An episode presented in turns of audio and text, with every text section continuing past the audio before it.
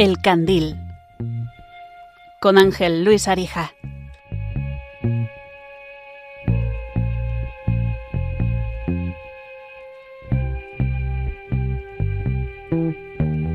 Quiero que veas el atardecer cuando el sol empieza a caer y tras él las farolas se encienden, el cielo se prende y se tiñe de tonos pastel.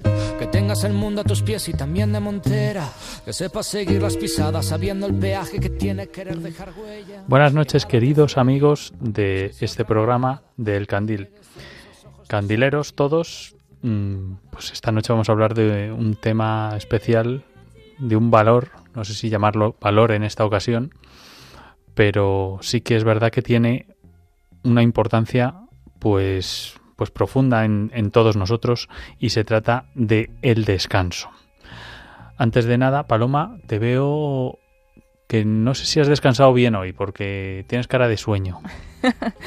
Buenas noches, Ángel Luis. Buenas noches a todos los oyentes. Paloma Niño, que no lo he dicho, a lo mejor la gente ya, pero bueno, como eres archiconocida en esta casa, pues ca Bueno. casi no hace falta ni, ni presentarte, pero sí Paloma Niño. No tanto, no tanto, pero bueno, eh, ni tampoco tan cansada. Pero bueno, sí, un poquito a estas horas, las 11 de la noche, las 10 en Canarias, cuando comienza este programa, pues imagino que todos ya, mm, más o menos, de haber tenido todo un día por delante, pues ya llegamos un poco cansados. Pero como llegamos ilusionados siempre al programa El Candil y muy con muchas ganas de encontrarnos con todos los oyentes, pues eso lo suple. La ilusión de momento suple el cansancio, pero bueno, de todo yo creo que vamos a hablar. Bueno, déjame decir dos cosas. La primera es que estamos en directo, como todos los meses, que cada tercer martes de, de mes a las 11 de la noche estamos en directo aquí en los estudios centrales de Madrid de, de Radio María. Y bueno, enseguida les daremos, les daremos el número de teléfono para que sean ustedes también participantes del programa, partícipes del programa y que puedan hablarnos de, pues bueno, de, de esos truquillos que utilizan, esa pregunta que lanzaremos acerca de, bueno, cuál es el método que, que tú utilizas o que usted utiliza para poder dormir y conciliar el sueño. Enseguida Paloma nos va a recordar el número de teléfono, pero hay mucha gente que nos está escuchando con el transistor en su cama o con el teléfono móvil, con, con la televisión incluso por TDT o por eh, la aplicación de Radio María, pero otra gente nos está escuchando en su, en su vehículo, en su coche, entonces no se puede tampoco permitir el, estar muy cansado, ¿no? Los camioneros, los taxistas, los conductores o gente que está trabajando, en, no, no necesariamente en la carretera. Entonces, bueno, para todos ellos también es útil este programa, algunos métodos de los que vamos a hablar y los protagonistas que vamos a tener en el programa de hoy, que enseguida los presentamos.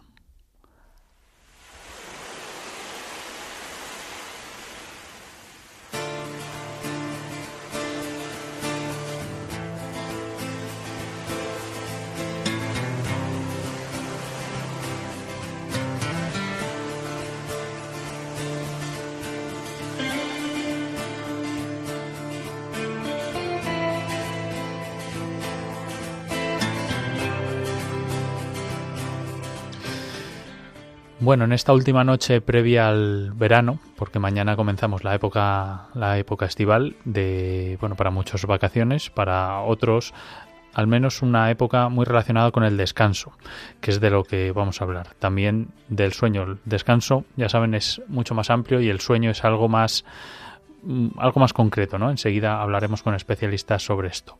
Entre ellos, Francisco Insa, sacerdote y médico especialista en psiquiatría.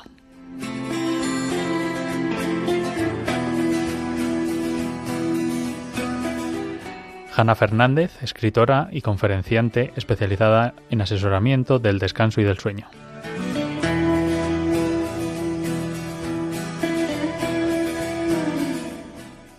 El filósofo y profesor José Carlos Ruiz.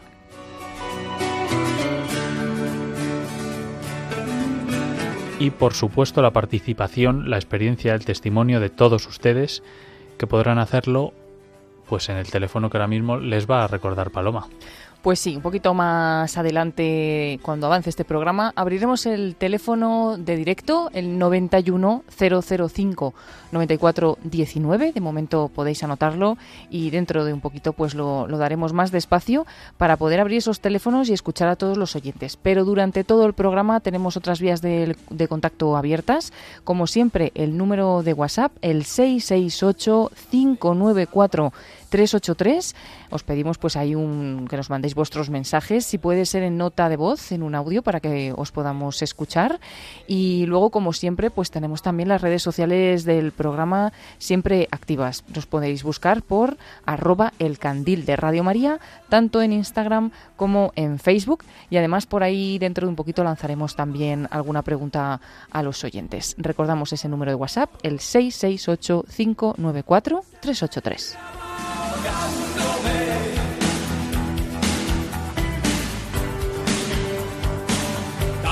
Sube el nivel.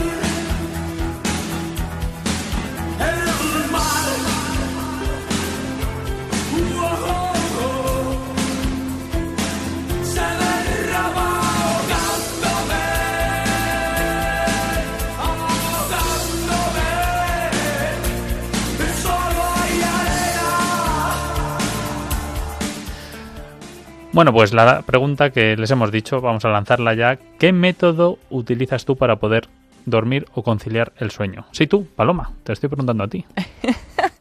Pues a buena le preguntas, porque la verdad que me cuesta a veces conciliar un poquito el sueño, quizás por lo que luego hablaremos, que, que a lo mejor no me voy preparando bien para el momento de, de, dormir y quiero frenar en seco, ¿no? Pero me ayuda mucho la radio. Es verdad que yo me gusta mucho escuchar la radio y normalmente durante el día no siempre puedo hacerlo, así que... Mmm, cuando veo que voy, me va a costar dormir o que uh -huh. estoy un poquito inquieta, me suelo poner la radio. Mm, tiene una parte buena, eh, que es que, bueno, poco a poco con esa cadencia me voy quedando dormida, pero una parte mala y es que como me, me, enganche el tema que se esté tratando, pues me cuesta también quedarme dormida. Y muy importante que luego, una vez que estás notando que te duermes, tienes que apagar la radio, porque mm. si no, durante la noche probablemente, eh, bueno, de hecho me pasa, me despierta luego más adelante. Bueno, bueno, pues eh, ese método de la radio espero que le sirva a, a, algunos de ustedes. No sé si durante este programa, pero bueno, si es para conciliar el sueño y se quedan dormidos con el candil, bienvenido sea.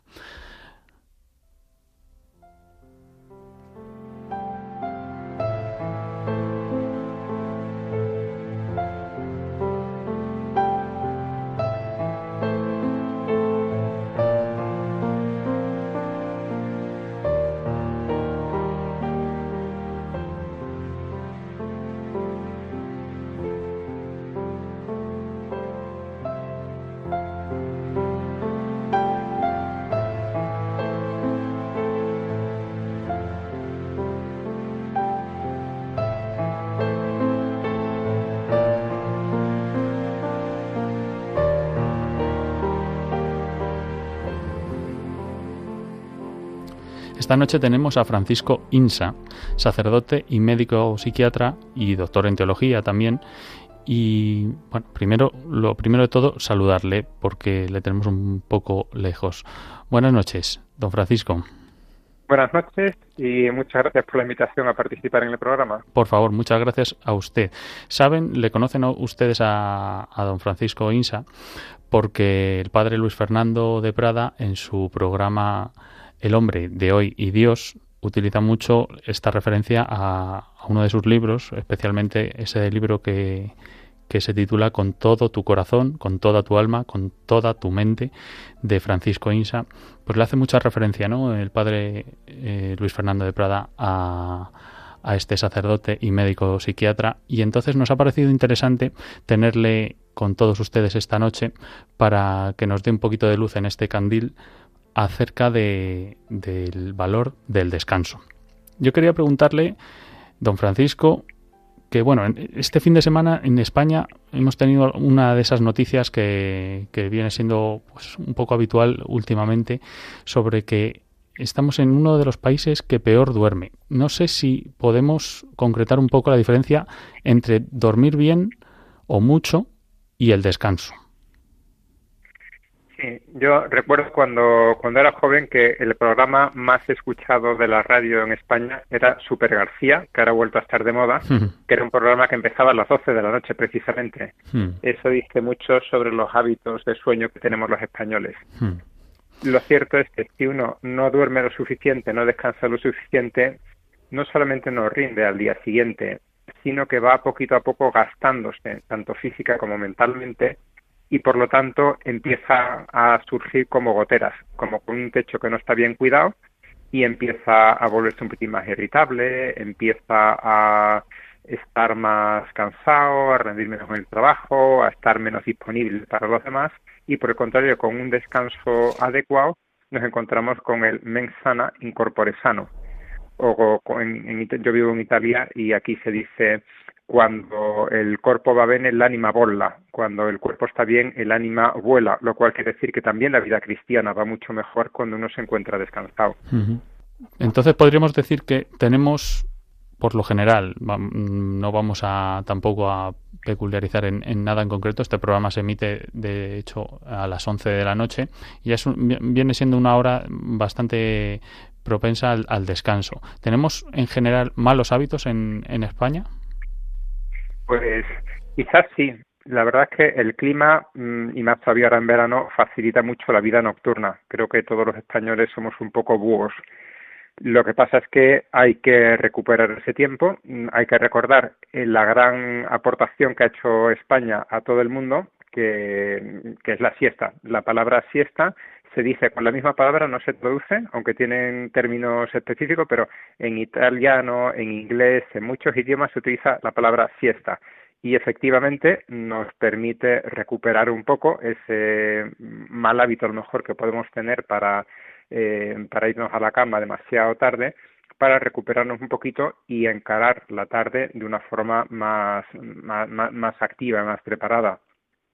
Yo ahora, antes que ha dicho usted los programas estos nocturnos que los que éramos, o bueno, seguimos siendo tan, tan asiduos, yo recuerdo un, famoso periodista que decía que uno de los trucos que tenía para, bueno, para rendir durante el día era echarse la siesta, ¿no? Pese a levantarse a las 5 o a las 6 de la mañana, horas muy tempranas. Luego, para poder rendir todo el día, eh, era muy importante para él el, tema de la siesta, aunque fuera solo unos minutos, ¿no? Entre, entre 20 y 40, dicen los expertos, pues bueno, a, a, a mí también me vale, ¿eh? Es, eh, son, tengo que reconocer que son minutos que si, si te pasas de, de, un tiempo, es verdad que acaba siendo mm, eh, como contraproducente a veces no medimos bien ese descanso. O sea, mm, cuando no, no por dormir mucho quiere decir que descansemos bien. ¿Tenemos que mm, ser rigurosos al hacerlo? Mira, del tema de la siesta, el Papa Francisco, por ejemplo, ha dicho en varias ocasiones con gran sencillez que él necesita dormir la siesta todos los días, entre otras cosas porque duerme por la noche entre 5 y 6 horas. Por lo tanto, mm, ya cada uno que se organice como quiera, pero me parece que con eso tenemos eh, un poco de, carta libre. Y luego me parece que ya sea siesta en sentido estricto, de se decía clásicamente con pijama y orinal, ¿no? O sea, de, de acostarse y tal, o sencillamente de estar en un sillón tranquilamente a media luz, leyendo, eh, pero en todo caso bajando revoluciones. Pues yo también en mi propia experiencia, yo no suelo dormir la siesta, pero sí que después de comer necesito un rato de estar sentado tranquilamente para que el cerebro repose un poquito y mm, se vuelva a poner en condiciones de funcionar. Lo que habitualmente agota, por menos los que ya tenemos una cierta edad, es ir empalmando una actividad detrás de otra. Eso te hace llegar reventado al final del día y en ocasiones tan cansado que ni siquiera consigues conciliar el sueño porque sigues todavía revolucionado no puedes pedir al, al cuerpo que, que, pase de 100 a 0 en un minuto, porque no somos así. El cuerpo necesita poco a poco ir desconectando y necesita también tener momentos en los cuales reposa. Hay un vídeo bastante conocido, ya, ya es antiguo, pero sigue teniendo mucho éxito, que es el que habla del Nothing Box, que sobre todo tenemos los varones que dice que necesitamos un rato en el cual cualquiera nos pregunta ¿qué estás haciendo? Nada, pero ¿estás pensando en algo? No, nada. ¿Qué haces? Entonces, no, nada. El cerebro está en blanco y lo, mientras tanto está trabajando el cerebro igual que durante el sueño. El cerebro está súper activo. Lo que pasa es que necesita reorganizarse, reordenarse Para eso necesita un parón. Francisco Insa, ¿en qué, ¿en qué deriva la falta de descanso? Me parece, mi experiencia, también en la dirección espiritual, hay gente que no sabe qué es lo que le descansa. Saben trabajar muy bien, se ordenan, se organizan, pero luego dicen, muy bien, ¿y para descansar los fines de semana qué haces? Pues no lo sé. Y, y, cuando estás cansado, ¿a qué actividad recurres? Pues tampoco lo sé. Y entonces, ¿qué hace? Pues acaba quemando las horas de descanso. Es decir, acaba encendiendo la televisión o el ordenador, viendo una cosa detrás de otra que quizás tampoco le interese demasiado y acabar con la sensación muy incómoda, muy desagradable de he quemado mi tarde de descanso. Yo en esos casos lo que suelo recomendar es párate a pensar, en primer lugar, cuáles van a ser tus ratos de descanso y cómo los vas a llenar. ¿Qué es lo que a ti te hace que te levantes de, del sillón, de, de, tu sala de estar o lo que sea, con sensación, uy, uy pues qué bien he estado en este rato y además es algo que me ha aportado un poquito. Eh, leer, pintar, hacer deporte, dar un paseo, escuchar música, en la medida de lo posible que sea al aire libre, en la medida de lo posible que sea distanciarnos a las pantallas, porque ya las pantallas forman parte de nuestra vida de trabajo y claro que hay que mm, y parte del descanso puede ir por ahí, pero invertir también mucho en descanso offline y también evitar el descanso puramente pasivo de poner los ojos y los oídos y ya está, que me llegue información. En ese sentido, personalmente me ayuda mucho leer libros en papel en vez de en digital, quizás porque estoy todavía estancado en el siglo XX que queda tan antiguo, pero incluso mentalmente me da más sensación de, de descanso, aunque me pueda hacer un poquito más de esfuerzo a la vista, leer en, en, un libro de papel que leer en un tablet o directamente sobre el ordenador. Hmm. Quizás sea porque me ayuda mentalmente a distinguir ordenador igual a trabajo, libro de papel igual a descanso, novela, por lo tanto el, el cerebro empieza a ponerse un poquito más en off. Hmm. Bueno, y también por todo lo que dicen los expertos, ¿no? Sobre esto de las pantallas azules, las luces azules que nos activan más en algunas zonas del cerebro y, bueno, que son, que lo que hacen es mantenernos más alerta, pues, bueno, por lo que hizo usted también, ¿no? Que tenerlo en papel hace que nos sosiegue de alguna forma. Mm, ha, ha hablado, acaba de hablar de, mm, de ese descanso pasivo y usted habla en el libro de varios tipos de descanso, ¿no? Y me llama la atención uno, un, descanso que es el pasivo, como usted ha mencionado, y el otro que es el improductivo, que suena como muy mal, pero que viene muy bien para la gente que precisamente es, no sé si llamarla así, hiperproductora o, o excesivamente mm, dedicada a la perfección y, y es necesario este descanso improductivo. ¿En qué consiste? Pues sería en hacer cosas que uno termina y dice, eh, hay algo que físicamente yo pueda ver y que es el producto de mi descanso, pues no lo hay. Pero he descansado y me ha aportado algo, aunque sea inmaterial, sí. Por ejemplo, decíamos leer una novela, por ejemplo, escuchar música, por ejemplo, dar un paseo, contemplar la naturaleza. Son cuestiones que además elevan un poquito nuestro espíritu porque nos ayuda a entrar en diálogo con la, esa parte nuestra inmaterial que, mm, que es muy bonita. Yo, mm, perdona que ponga un ejemplo personal, pero a lo mejor a alguno le pueda servir. Yo, una de las cruzadas que tengo cuando tengo que dar clases sobre el descanso y este tipo de cosas es la, la cruzada contra los auriculares. Yo escucho también podcast y todo esto, pero digo, mira, de vez en cuando sal a pasear y mm, no te pongas los auriculares, y dedícate a pensar, dedícate mm, a, a, observar tus pensamientos. Escuché una vez una compañera psicóloga cuando trabajaba en el hospital. A ver qué es lo que aparece en tu cabeza y a ver qué es lo que, por qué aparece. Y, y yo de ahí he sacado bastantes, mmm, bastantes ideas muy útiles que en otro momento no se me hubiese ocurrido pero no puede parecer un poco friki, pero en definitiva es cuando yo quiero conocer a una persona, lo que hago es dar un paseo con él y dialogar de lo que buenamente se nos ocurra. A veces dialogamos muy poco con nosotros mismos, porque nos estamos llenando siempre la cabeza de ruido, porque nos metemos en el coche y rápidamente encendemos la radio o entramos en, la, en, la, en nuestra habitación mientras estamos afitando y bueno, ¿cuánto te conoces a ti si no te dedicas tiempo para estar contigo mismo? Mm, padre, una, una cosa que me parece importante a raíz también de lo que está diciendo mm, sobre este descanso espiritual, porque es, es, muy recurrente en este programa hablar sobre eh, pues el, el, exceso de o, o, que vivimos un mundo sobre la inmediatez totalmente pues cargado de, de estímulos instantáneos y vivimos en esa instantaneidad de de que nos, que nos hace disfrutar excesivamente del presente de una forma negativa. Entonces, no sé si estamos viviendo el presente de una forma adecuada a nivel espiritual o a nivel o de una forma más profunda que luego eh, deriva en, en un mal descanso también, porque mm, al final parece que es como el descanso que no se produce cotidianamente se va acumulando de, de alguna forma. No sé si, mm, si podemos vivir el presente de una forma más óptima mmm, viviéndolo de verdad y de qué manera lo podemos hacer. Como usted decía antes, el, el tema de, de, hacer varias cosas a la vez mmm, y, y, no, y no prestar atención a una sola.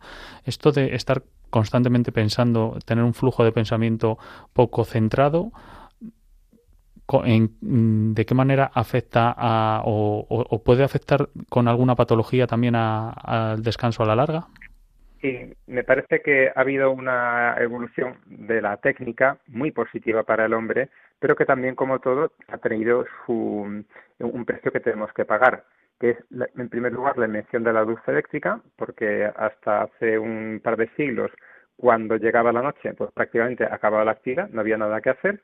Al encender la luz eléctrica, puedes seguir trabajando y hacer en tu casa lo que sea. Y por otro lado, la informática, que hace que sales de tu oficina y sigues teniendo la oficina en, el ordenador o incluso en el bolsillo con el, eh, con el teléfono móvil con el cual puedes ir mandando mensajes.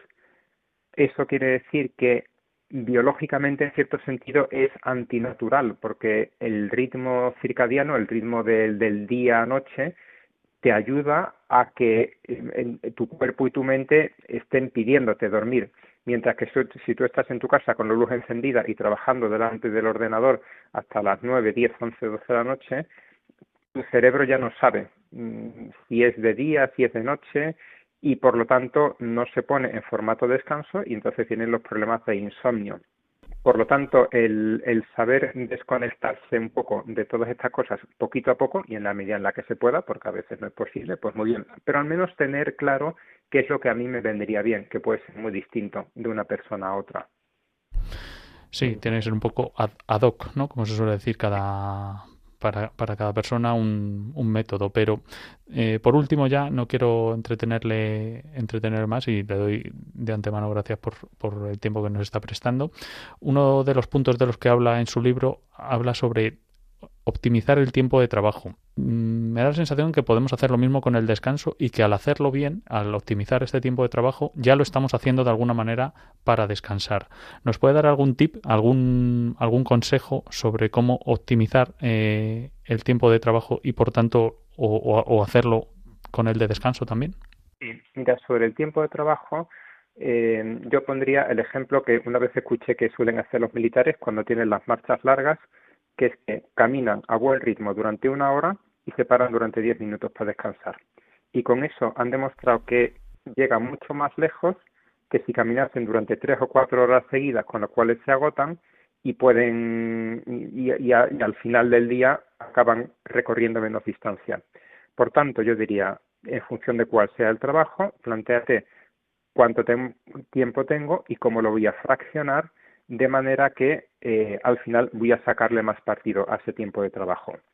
Con respecto al descanso, mm, yo añadiría algo más a lo que hemos dicho y es descansar acompañado, descansar con los amigos, eh, perder el tiempo con los demás, porque es algo que hace que uno que se sienta, ¿no? Hemos dicho novela, novela es tener una conversación con Tolstoy, Dostoyevsky, Cervantes, etcétera, que está muy bien, pero tengo una conversación con personas y además si las puedes tener en, de, manera real, verse. El Papa Francisco tiene una expresión muy bonita en Fratelli Tutti, dice contemplar la cara del otro, contemplar su rostro hasta su transpiración, que eso no, no, no se puede ver en la pantalla, porque es la manera en la cual nosotros ganamos más del trato con los otros y crecemos más como personas. Y por otro lado, nos ha salido también otra posibilidad de descansar, que es descansar con Dios, que es dedicar un poquito, y especialmente ahora en vacaciones tenemos más tiempo para leer, para pasear, para ver un museo, pues dedicar también un ratito más a Dios. Y específicamente yo diría, el, habíamos hablado de descanso no pasivo, pero también un poco improductivo, la adoración delante del Santísimo, delante del Sagrario, esas, ya sea delante de la capilla de, de la iglesia más cercana, ya sea la adoración eucarística, porque es algo que realmente eh, cambia el, el modo de hacer oración y ayuda mucho a entrar en diálogo con Dios. No sale aparentemente nada, no hay grandes propósitos, no arreglo el mundo, pero nos dice, justo porque ha estado en compañía de una persona, wow, qué bien estoy. ¿no? Recuerdo cuando el Papa Benedicto quiso introducir en las Jornadas Mundiales de la Juventud la adoración al Santísimo, se dice que algunos de sus colaboradores dijeron, pero ¿cómo vas a hacer esto delante de los jóvenes, delante de un millón de jóvenes? Va a ser un caos, nadie se va en silencio. Y creo que todos tenemos en la cabeza la, mm, el momento más bajo y el momento más alto de la JMJ de Madrid en 2011. La lluvia, la tormenta, el viento, las carpas arrancadas, la gente con calor, mojada, etcétera, y parece todo se iba a hundir. Y la subida de la custodia de Toledo silencio absoluto, la brisa que todos los que estamos allí nos, nos refrescó, nos secó, ese momento de adoración silenciosa delante del Señor, que física, mentalmente y espiritualmente nos dejan, creo, bastante recompuestos y dispuestos a volver otra vez a enfrentarnos a las tareas del día a día. Pues sí, en, permítame la broma, no sé si el, el, descanso improductivo está, eh, está bien dicho del todo, porque habría que llamarlo de, eh, descanso reconfortante o algo así, ¿no? Porque parece que, parece que suena muy mal lo de la palabra improductivo, pero, pero luego al final parece que es el mejor de todos los descansos. Eh, no tenemos tiempo para más. Francisco Insa, eh, padre Francisco Insa, sacerdote, médico especialista en psiquiatría, doctor en teología, muchas gracias por estar esta noche con nosotros en el candil y arrojarnos un poquito de, luz en el sueño de, y en el descanso para esta noche, para coger todos estos consejos y estas sabias palabras que nos ha dedicado, pues las vamos a guardar con mucho, con mucho afecto y, y, como un, con un cofre, muy, porque son muy productivas. Buenas noches, eh, Padre Francisco Insa, y, muchas gracias. Muchísimas gracias a vosotros, buenas noches y buen sueño. Igualmente, un abrazo muy grande. Hasta luego, hasta la próxima. Adiós. Dream, dream, dream, dream, dream. Dream, dream, dream when I want you. In my arms when I want you. And all your charms whenever I want you. All I have to do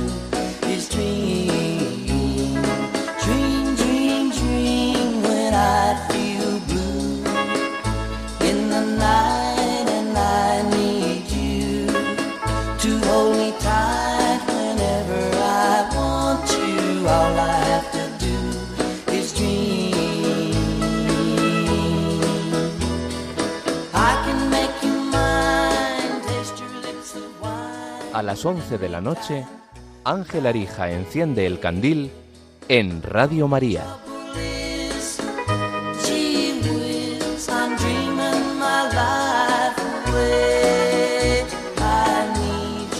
Y cuando son las 11 y 29 minutos de la noche, las 10 y 29 en Canarias, seguimos eh, con el candil encendido en Radio María, escuchando esta canción. Y, y, bueno, pues habiendo recogido tantos consejos de Francisco Insa y estamos mm, pidiendo a los oyentes que nos cuenten eh, qué técnicas utilizan ellos para conciliar el sueño, pero estamos deseosos de conocer, Ángel Luis Arija, cuáles son las técnicas que usas tú. Vaya, parece que ahora, ahora eres tú la que lleva el programa, Paloma, me ha sorprendido muy bien. Hay, pues que, hay, que, hay que estar atentos y despiertos, aunque sea un poquito tarde todavía, pero estamos ahí en el límite y sobre todo los oyentes los estamos preparando poco a poco para el, para el sueño. No me gustaría banalizar mucho el tema porque es verdad que mucha gente tiene problemas de sueño y es un problema muy importante en España como ahora mismo eh, vamos a vamos a explicar y vamos a introducir con mediante al- algún otro experto. Yo tengo que decir, mm, ya que me preguntas, que yo soy bastante de siesta cuando puedo. Si me puedo echar la siesta, me viene muy bien. No siestas largas, ¿eh? Una de siesta de 10 o 15 minutos, 20, eh, me reconforta bastante y me viene muy bien luego para, para, para tener eh, fuerza en el- eh, durante el día. Entonces, mm, mi técnica es que a lo mejor estoy tra- eh, tranquilo y me quedo a lo mejor en, el sofá, se me sube un pequeño perrito que tengo y me quedo acariciándole. Lo que pasa es que eh, no, no te creas que me viene muy bien porque al perro cuando lo dejo de acariciar me muerde, como diciendo, como diciendo que le sigue acariciando. Entonces, eh, parece una broma, pero es cierto. Entonces me, me acaba despertando. Eh, Pues mira, aquí también nos cuentan algunos oyentes sus técnicas. Dice, buenas noches Paloma y Ángel, gracias por su programa. Creo que lo mejor para dormir bien es un entorno que te agrade, relativizar lo malo que te haya ocurrido durante el día y no pensar en lo que ocurrirá mañana. Descansar en el Señor con una conciencia limpia y rezar como de pequeño. La oración de las cuatro esquinitas tiene mi cama, cuatro angelitos que me la guardan. Buenas Pues sí. noches y felices sueños. Nos manda saludos José Luis desde Zaragoza. Y también otro oyente nos dice, es- es Trini, desde Granada, yo tomo mi decenario, mi rosario cada noche, se lo ofrezco a María por cada cosa que pasa en el mundo y después me duermo feliz. Pues son las técnicas de nuestros oyentes. Bueno, eh, pues muy buenas técnicas. Eh, hay, hay muchas, ¿no? Cada maestrillo tiene su lebrillo, y nunca mejor eh, dicho en este, en este caso, porque cada uno somos de una forma diferente. Luego hablaremos un poco de los cronotipos, si nos da tiempo, que es que cada uno somos de una forma. De hecho, lo hemos lanzado en redes, en Instagram. Hemos preguntado también si eres más vespertino, si eres más matutino. Y luego hay un tercer tipo que es eh, la mayoría de la gente que es ni una cosa ni la otra, que es como una especie de híbrido entre los dos. Pero hay gente claramente mm, que funciona mejor por la mañana, está más despierta por la mañana y le entra el sueño más pronto y hay otro tipo de gente que es la vespertina que le cuesta horrores despertarse y luego pues acaba hasta muy tarde de hasta la madrugada cuando ¿Tú, le entra el tú qué, sueño. tú qué eres? Se, se dice normalmente búho o, Hmm. y alondra, ¿no? Alondra cuando funcionas mejor por la mañana Qué y bonito. búho por la noche. Parece una canción. Yo soy bastante búho, la verdad. eh, ese sería mi cronotipo. ¿Y el tuyo? Eh, normalmente he sido búho siempre, pero cada vez menos. Cada vez me, me- me duermo antes. De hecho, dicen los, eh, los expertos que estos cronotipos varían a lo largo de la vida y sobre todo según te vas haciendo mayor, pues normalmente eh, pasas a eso, a, dormirte antes y a vivir pues un poquito más activo por las mañanas. Y aquí nos han, con- lo hemos lanzado la pregunta en el Instagram de El Candil, arroba El Candil de Radio María, y nos han contestado pues ya algunos oyentes. Mariposa 21026 nos decía que ella es alondra, o sea que es más activa por las mañanas. También nos respondía Airam, que decía que él es eh, búho, más activo por las noches. Y también Clara eh, nos ha dicho que es alondra. Así que bueno, ahí estamos recibiendo también esos comentarios de los oyentes con una preguntita un poquito más banal, por decirlo así, pero bueno, también interesante para, para conocernos y saber que, que bueno, que cada uno somos diferentes, ¿no? En, también en el tema del sueño. Vale, por, pues por mm, volver a centrar un poco de nuevo el tema, eh, tenemos eh, algún corte de Hanna Fernández, que es escritora y conferenciante y está muy especializada en asesoramiento del descanso y del sueño. Y nos habla en este, en este corte por qué descansar es importante. Descansar es importantísimo porque es una función fisiológica imprescindible para la vida y para nuestra salud. No tanto descansar, sino dormir, que es esa función fisiológica, pero por supuesto descansar es mucho más que dormir. Tenemos que descansar durante el día, tenemos que cuidar esos momentos de silencio y de descanso para cuidar nuestra salud. El sueño es fundamental para, para la vida, igual que lo es respirar, igual que lo es comer, igual que lo es eh, beber, estar hidratados. Dormir es una función fisiológica esencial, porque durante la noche pasan muchas cosas. El cuerpo no se apaga, no damos a un interruptor apago el cuerpo, apago el cerebro. Durante las noches eh, y durante el sueño, mejor dicho, tienen lugar un montón de procesos fisiológicos que nos ayudan a equilibrar y a mantener un buen estado de salud. Eh, te digo cuatro ejemplos, pero pasan muchísimas más cosas por la noche. Por ejemplo, durante el sueño es cuando se produce todo un proceso de limpieza de nuestro cerebro. Es cuando consolidamos la memoria y el aprendizaje y es cuando se equilibra nuestro sistema nervioso, por ejemplo, para tener una buena salud emocional. Por la noche también se equilibra nuestro sistema hormonal. Fíjate, eso sí es importante cuando somos hormonas constantes que van y vienen por el cuerpo llevando información. También por las noches se fortalece nuestra respuesta inmune es importante tener un sistema inmune fuerte para luchar contra todas las agresiones externas. Y por la noche también es cuando crecemos, cuando se regeneran los tejidos, porque es el momento en el que segregamos mayor cantidad de hormona de crecimiento. Y mira, es importante, por ejemplo, para un niño, para un adolescente que está en pleno desarrollo. Por eso es tan importante que aprendamos no a dormir, porque todos sabemos dormir, es algo innato, pero sí a descansar y que aprendamos por qué es tan importante dormir, que yo creo que es una de las asignaturas pendientes del sistema educativo, aprender desde pequeños a cuidar de nuestra salud. Pues mira, Paloma, estaba viendo los informativos este fin de semana y una de las noticias que salía era que, nosotros en España tenemos una, un índice de, de, horas de sueño por debajo del resto de, los países de, de Europa y entonces me llama la atención. No sé si me llama la atención mm, y, concluyo a la vez que es por, por, bueno, por, se puede decir por muchas cosas, ¿no? Como no soy, no soy un experto, no voy a decir ninguna, pero, pero algunas que se me ocurren es, bueno, que tenemos más horas de sol, ¿no? Y también, como nos dicen los expertos, pues cuantas más, cuantas más horas de luz, más ganas tenemos de, de vivir, digamos, en... Sí, alargar un poquito, ¿no? Esos, esos momentos de la noche. Claro, y bueno, esa, esa puede ser una de las, de las razones, pero hay, es, mucho más profundo el, el, análisis. Y de esto nos habla de nuevo en este otro corte Hanna Fernández sobre esos trastornos del sueño que tenemos eh, en nuestra sociedad, concretamente. A pesar de que cada vez hay más información y estamos más concienciados, pero lo cierto es que cada vez dormimos menos y cada vez dormimos peor. Te voy a dar algunos datos de la Sociedad Española de Neurología. Cuatro millones de personas en la población española sufre algún tipo de trastorno relacionado con el sueño de carácter crónico y grave. Pero no tenemos que irnos a las patologías porque 12 millones de españoles y españolas eh, confiesan levantarse por las mañanas con la sensación de no haber descansado, como están casi más cansados que cuando se han ido a la cama. Esto es un problema y, como digo, no tenemos que centrarnos solo en patologías asociadas al sueño, que también las hay, sino en ese estilo de vida al que tú te referías, que podemos decir decir que cada vez es más contraria a nuestra salud en algunos aspectos. Esa obsesión que tenemos por la productividad, por la hiperacción, por hacer cosas, hacer, ser cosas, cada vez más, llenar nuestra agenda de cosas que hacer, eso va un poco en contra de nuestros ritmos biológicos. Los horarios irregulares que llevamos durante la semana en comparación, por ejemplo, con el fin de semana o las vacaciones, esos horarios tan nocturnos que son tan propios de la población mediterránea, en concreto en España, que nos gusta comer tarde, cenar tarde, acostarnos tarde, pues ese estilo de vida no, no ayuda mucho a nuestro descanso, pero sobre todo, sobre todo nos afecta la prisa esa obsesión con hacerlo todo deprisa y con hacer más. Y si para eso tengo que hacer dos cosas a la vez, las hago.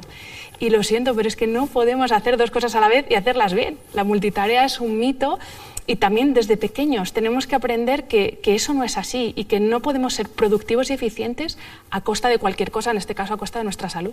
Otro de los rasgos de este estilo de vida moderno que llevamos es que cada vez estamos más pendientes de la iluminación natural, que es uno de los sincronizadores de nuestro reloj biológico, y vivimos más en interiores y más expuestos a luces artificiales. Y estar expuestos a la luz natural, estar en contacto con la naturaleza, es para lo que estamos diseñados y sin embargo cada vez menos prestamos atención a ese tipo de cosas que al final es lo, que nos pone en sintonía con la naturaleza. Pues fíjate qué curioso, que justo estaba diciendo yo lo de que, nos eh, esa exposición a la luz natural, pero nos dicen los datos que lo que nos estamos exponiendo es a la luz artificial, no a la luz que tenemos por suerte en España, sino que cada vez vemos más pantallas, utilizamos más la luz de interior y eso afecta mm, de mala manera al sueño o al, o al descanso.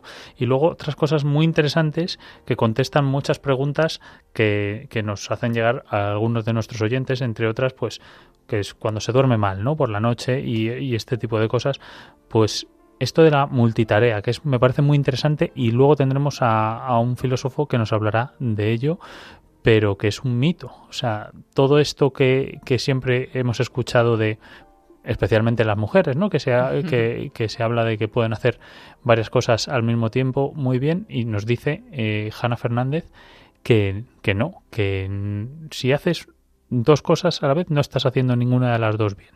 Que hay que centrarse y vivir más el presente y, y vivirlo de forma más centrada. Nos hemos educado, la verdad, hablo por mí, un poco así, ¿no? Como en esa necesidad de estar haciendo un montón de cosas, de tener la sensación de que si no estás haciendo nada en concreto en un momento determinado, estás perdiendo el tiempo mm. y de tener que unir una actividad con otra, una actividad con otra, una detrás de otra, dicho, necesidad también de ser más cosas, o sea, cada vez estudiamos más cosas, hacemos más mm, deportes diferentes, hacemos mil cosas distintas y, y hemos creído que eso es mm, como hay que vivir y realmente pues nos damos cuenta de que eso al final lleva al cuerpo a una situación que no es normal porque le faltan pues esos tiempos que hablábamos antes con Francisco Insa de descanso durante el día y también de descanso durante la noche y como no, los descansos prolongados de vacaciones también.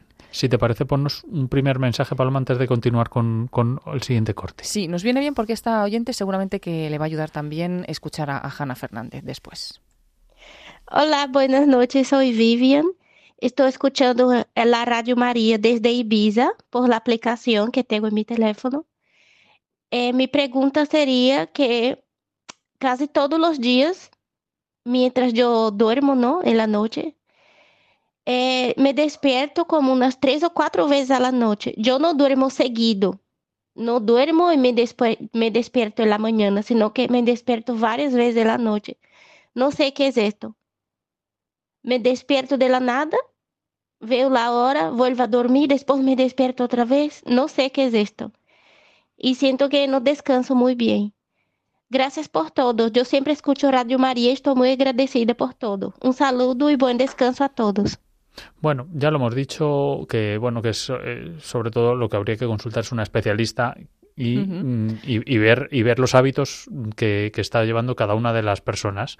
Entonces, puede ir relacionado con los horarios, con, con una mala disciplina de horarios, con la, o, quizás pueda ir relacionado con los ciclos del sueño, porque claro. ya en concreto se despierta pasa un tiempo, duerme, se pasa un tiempo, se despierta. Uh -huh. Luego otro tiempo y se despierta. Y puede ir relacionado con, con lo siguiente que vamos a sí. hablar eh, de, sobre... Sobre las horas del sueño, las horas sí. del sueño. Bueno, eh, lo de las horas que tenemos que dormir, sí que es verdad que cada persona es un mundo y tampoco tenemos que, obsesionarnos con tengo que dormir ocho horas, porque cada persona necesita unas horas. A lo largo de nuestra vida, eh, las horas que necesitamos dormir van cambiando, incluso de un día para otro no dormimos exactamente el mismo tiempo, o sea que tampoco hay que obsesionarse. Pero sí que es verdad que más o menos por franja de edad eh, tenemos como unas horas medias de sueño que necesitamos partiendo de los bebés que prácticamente están todo el día durmiendo, eh, los niños que entre 6 y 12 años necesitan una media de 10 horas al día, a partir de los 12 durante la adolescencia alrededor de 9 horas, aunque en, la adolescencia, por ejemplo, la, la, hora central de sueño se retrasa un poco, y luego los adultos sí que necesitamos una media de entre 7 y 9 horas de sueño cada día. Pero para saber si el sueño es de calidad, no solo tenemos que prestar atención a la duración, que sí que es verdad que es importante. Esas personas que dicen, yo con cuatro horas tiro. Bueno, hay un porcentaje mínimo de población que realmente puede vivir y, puede estar sano durmiendo tan poco tiempo. Eh, la duración es importante, pero también es importante la continuidad del sueño porque por la noche eh, se suceden entre 4 y 6 ciclos de unos 90 minutos cada uno y cada uno de esos ciclos a su vez está compuesto por una serie de fases. Fase de sueño ligero, sueño profundo y sueño REM, que es cuando tenemos los sueños más vívidos. Claro, si yo no duermo las horas que necesito, no se suceden todos esos ciclos que yo necesito completar y además puede que si no hay continuidad eh, esas fases se corten y se corte un ciclo en pleno sueño profundo. Cuando te despiertan, esas veces que te despiertan que no sabes ni dónde estás, eso es que estabas en sueño profundo. Por eso es importante que el sueño sea, sí, de la duración adecuada, pero que también sea continuado, no fragmentado.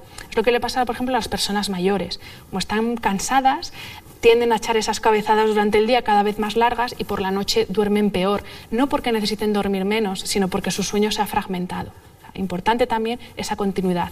También es importante la profundidad. Hablaba de, de, esas fases dentro de cada ciclo. Durante el sueño profundo, por ejemplo, es cuando segregamos la hormona de crecimiento, cuando mmm, se produce todo ese proceso de consolidación de la memoria y del aprendizaje, cuando se produce ese proceso de limpieza cerebral. Fíjate si es importante respetar todas esas fases. Y la última, la última característica eh, de un sueño adecuado, un sueño reparador, es la regularidad, la consistencia. Eh, no, vale de, no vale de mucho eso que hacen algunas personas de, lunes a viernes, duermo lo que puedo, me acuesto a las 12, me levanto a las 6 y luego el fin de semana pues he hecho horas ahí como, como si no tuviera nada, ¿no? hasta que el cuerpo aguante. Eso no es consistencia. A nuestro cuerpo le gusta la regularidad, somos ritmos, todo se sucede a un ritmo y cuanta más regularidad eh, tengamos en nuestros horarios, mejor. Bueno, yo diría a nuestra oyente de Ibiza que bueno que lo consulte en, en su caso particular porque bueno puede ir relacionado como ha dicho Hanna Fernández con, con, un problema pues como pues de, los horarios de unos malos hábitos de la edad son diferentes causas que, nosotros no podemos no podemos establecer aquí un, pues un dictamen riguroso. Entonces pues bueno eh, lo mejor siempre es acudir a un especialista para, para poder para poder ser un poco más estrictos en, en el diagnóstico. Pero te voy a contar una curiosidad Paloma. Venga. He encontrado por ahí una especie de truquito para dormirte en 120 segundos. Bueno, eh, ¿lo vas a contar ahora? Lo voy a contar ahora porque me da tiempo. Mm, vale, pues como se lo tomen muy en serio los oyentes, se van a perder el corte final que, vas a utilizar en el programa, que es muy interesante. Así que que se queden con la copla, pero que no que no lo hagan al pie de la letra, no se vayan a quedar dormidos en 120 segundos. Bueno, es A ver si me duermo yo aquí en la mesa de sonido. No, porque, porque hay, que aplicarlo. Simplemente es un truco militar que está para está respaldado por la ciencia, según dicen, y hay estudios que han demostrado que una respiración lenta y profunda Puedes ir haciéndolo según te lo voy contando. Eh, voy, a, voy a ir haciéndolo, venga. Puede ayudar a relajar el sistema nervioso y favorecer el sueño. Así que si estás luchando contra el insomnio, prueba este truco que puede que te ayude a conseguir ese descanso que necesitas. Para hacerlo, te digo, Paloma, cuatro pasos. Basta con dejar la mente totalmente en blanco siguiendo esta secuencia. Primero, relaja los músculos de tu cara, mandíbula, lengua y los que están alrededor de los ojos, totalmente relajados. Segundo, deja caer los hombros al máximo y la, tienes que relajar también la parte superior e inferior de los brazos. Tercero, exhalar manteniendo el pecho relajado, es decir, pues, de forma diafragmática, ¿no? Con, el estómago. Y cuarto, relajar tanto la parte superior como la inferior de las piernas. Una vez hecho esto durante un minuto y medio, la técnica militar debe proseguir con una visualización de 10 segundos. Una de las opciones es imaginarse tumbado en una canoa, en un lago en calma, con nada más que cielos azules rodeándote. Otra opción es imaginarse acurrucado en una hamaca de terciopelo negro en una habitación oscura, o bien repetirse a uno mismo no pienses, no pienses, no pienses una y otra vez durante 10 segundos. Curiosa técnica. No la he hecho al pie de la letra por si acaso me quedaba dormida. ¿Se te ocurre otra a ti? La verdad que se me ocurre otra, pero esta la veo muy interesante porque esto de las técnicas de relajación y de respiración también las comenta Francisco Insa, que hemos podido tener en el programa, en su libro. Mm. Y es verdad que al final consiste también, como nos decía este oyente, no estar recordando lo que ha ocurrido y lo que ocurrirá mañana, sino descansar, ¿no? Dejar la mente pues eh, tranquila, sin, sin darle vueltas a las cosas. Como él nos decía, descansar en el Señor, ¿no? Y, y bueno, pues puede tener su, seguramente su bien hecha, su resultado. Pero se me ocurre a mí otra, porque no sé si sabes que hay una canción que es considerada la canción más relajante del mundo y es la melodía compuesta por el grupo británico Marconi Union con la ayuda de terapeutas especializados en, música. Y no es ninguna tontería porque científicamente se ha comprobado que eh, tiene un efecto calmante en las personas que lo escuchan. Eh, un estudio realizado por la Universidad de Westminster en 2011 mostró que esta canción, que vamos a irla poniendo así un poquito de fondo, redujo la frecuencia cardíaca y la actividad cerebral relacionada con el estrés en un 65% de personas, además eh, de, de, la muestra, claro. Además, la canción también fue capaz de reducir la sensación de ansiedad en un 35% un 11% más de relajación que cualquier otra canción. Es verdad que las canciones pues, nos pueden ayudar siempre a gestionar las emociones, incluso a producir diferentes emociones y también pues, nos pueden ayudar a calmarnos, a relajarnos eh, y a ver qué les parece a los oyentes. Es esta canción que escuchamos.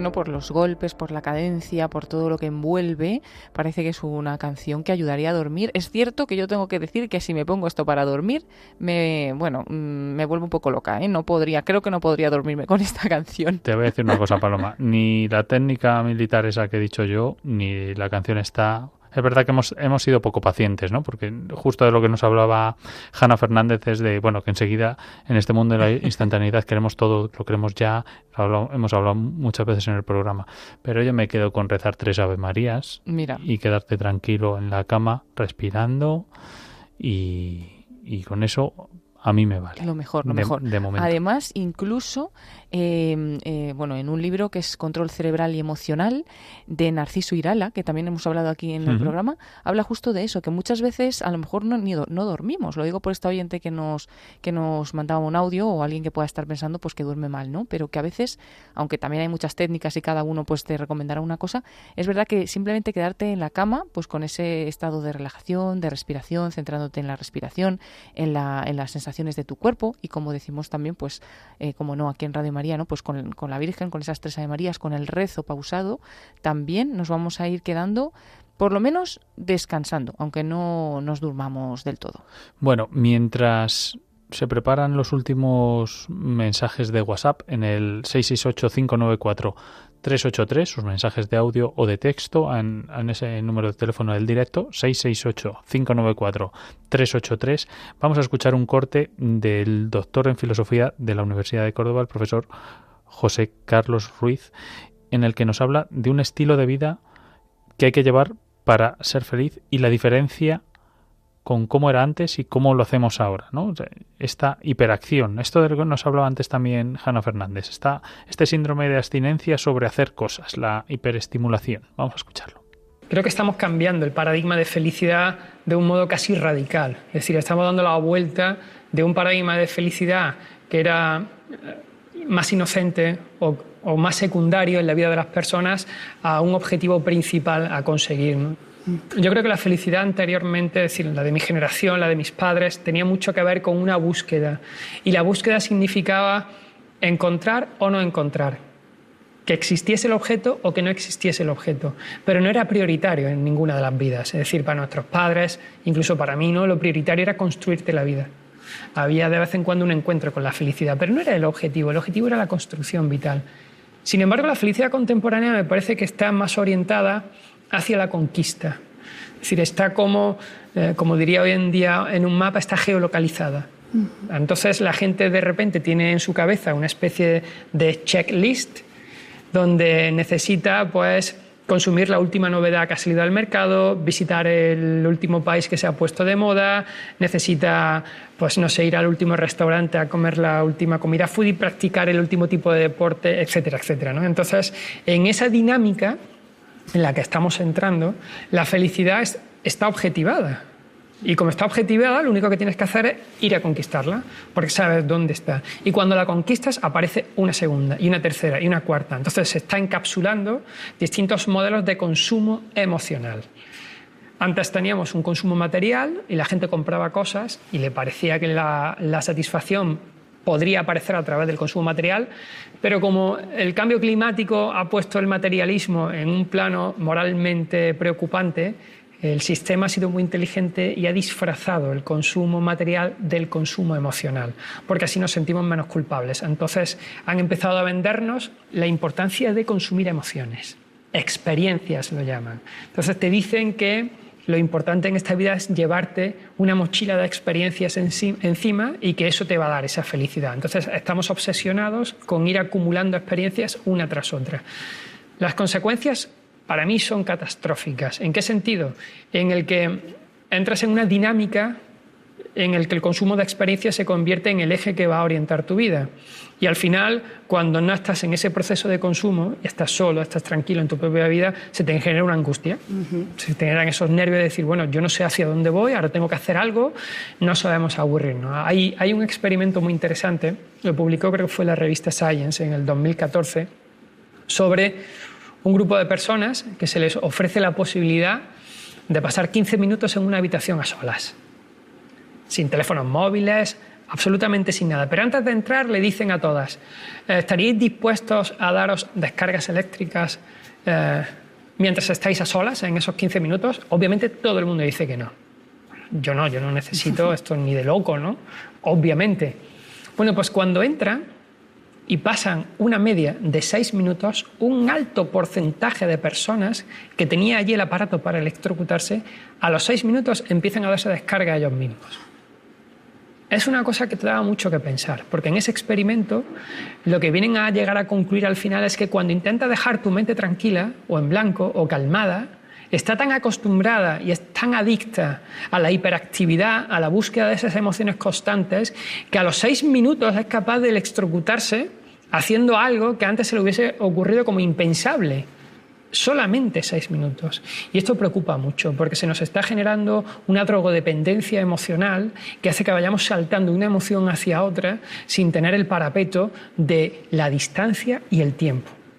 Es decir, somos incapaces de tomar distancia de la realidad inmediata que tenemos y somos incapaces de tener el aprecio del tiempo en un tiempo un poquito más tranquilo. De manera que cuando nos sucede esto, como la adicción hacia las emociones es muy alta, entramos en lo que yo llamo el síndrome de abstinencia contemporáneo, que es la hiperacción. Es decir, la hiperacción en el fondo no deja de ser esa respuesta de cuando te llega el síndrome de abstinencia, ponerte a hacer cosas, lo que sea, con tal de no estar a solas contigo mismo. Esto es preocupante. Ring, ring, el despertador de las 7 y 5. Yo me levanto pegando un brinco y maldiciendo al amanecer que me pone en pie. Y eso que es domingo, los jubilados juegan al bingo. Yo salgo a ver si con suerte me extingo y ya no tengo que enfrentarme con los tipos de interés.